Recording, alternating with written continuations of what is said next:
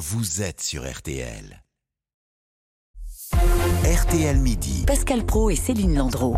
Certains n'hésitent plus à parler de débandade. Au minimum, il s'agit à coup sûr d'un sérieux revers pour les soldats de Vladimir Poutine. Depuis le lancement début septembre de la contre-offensive ukrainienne, Kiev est parvenu à récupérer 3000 km de territoire occupé. Et ces dernières 24 heures, c'est plus de 20 localités qui ont été reprises selon euh, Kiev. L'armée russe, quant à elle, ne parle pas de territoire perdu, mais de retrait contrôlé et dit bombarder les zones reconquises par l'armée ukrainienne. Comment tout cela est vécu en Russie? On en parle avec euh, Paul Gogo, notre correspondant à Moscou. Bonjour. Oui, bonjour. D'abord, est-ce qu'on parle de ces revers successifs des troupes russes chez vous?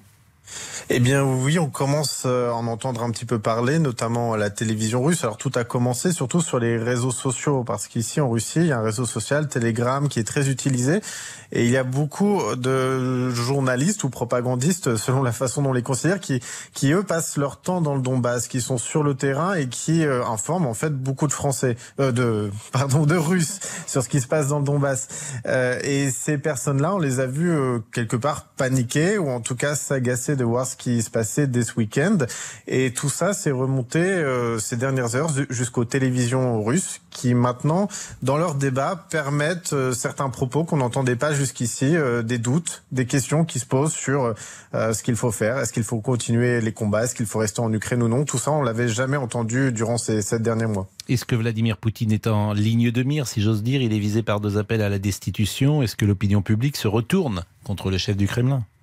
Alors effectivement, c'est une question qui se pose, mais ce qu'il faut bien comprendre, c'est que la population, euh, pour l'instant, euh, est quand même encore toujours poussée à ne pas vraiment s'intéresser à ce qui se passe dans le Donbass et, et toutes les voix qu'on peut entendre euh, depuis quelques heures, euh, de toutes ces voix, il n'y en a aucune qui vise directement Vladimir Poutine. Euh, certaines personnes préfèrent accuser des proches du président russe ou le ministre de la Défense qui est accusé d'avoir euh, malmené certaines opérations.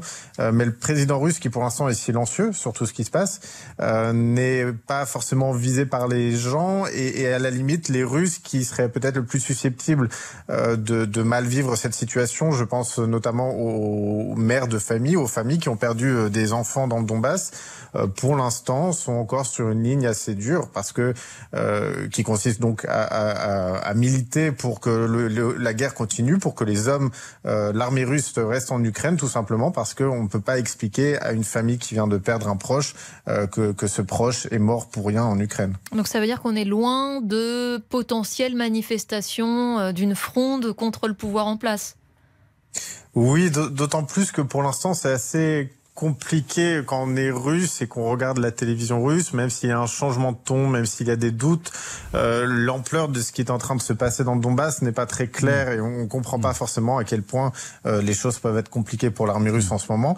Euh, un signal qui sera peut-être important et qu'il faut vraiment garder en tête, c'est si jamais la Russie annonce que le référendum sur euh, ces territoires euh, du sud de l'Ukraine qui, qui, doivent, euh, à l'issue de tout cela, rejoindre la Russie selon, le, ce que, selon les plans de Moscou. Si ce référendum il est annoncé comme repoussé une énième fois ou annulé, là, je pense que les Russes comprendront qu'il y a un, un, problème euh, en Ukraine. On devine effectivement que les médias russes sont euh, sous l'influence de Vladimir Poutine. Mais puisque vous êtes avec nous et puisqu'on vient de faire le tour de cette guerre Russie-Ukraine, est-ce qu'on parle beaucoup de la mort d'Elisabeth II, Paul Gogo? Alors c'est, il y a eu un hommage rendu par Vladimir Poutine et il y a effectivement, euh, il y a effectivement eu, effectivement eu quelques réactions de la part des Russes euh, sur euh, sur le sujet, mais des réactions qui sont finalement assez semblables à celles qu'on a pu avoir euh, en Europe, parce que pour les Russes aussi, c'est c'est une personne, c'est un personnage. Mais il ne sera pas présent, vu dans les Vladimir Poutine. Il a annoncé immédiatement qu'il ne viendrait pas, qu'il ne se déplacerait pas. en même temps, je suis pas sûr qu'il était invité.